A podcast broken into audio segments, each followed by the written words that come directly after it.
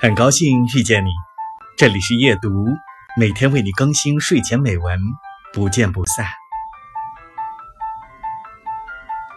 欢迎使用焦虑粉碎机，让你无处安放的焦虑找一个归属。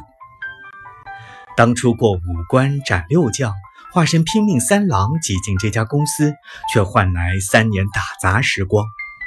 每天忙忙忙，却发现没有自我增值；每天做做做，也得不到一句认可。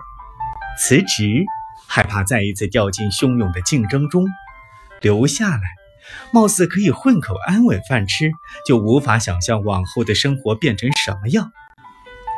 工作是让我们又爱又恨的东西，让我们无所适从。一方面给了我们享受生活的物质基础。自我实现的心理满足，但另一方面又剥削着我们享受生活的时间。工作所产生的负面情绪，又时刻降低着我们的幸福指数。其实，很多职场上的焦虑都源于不够适中，或是过低的自我认知，或是过高的目标期许。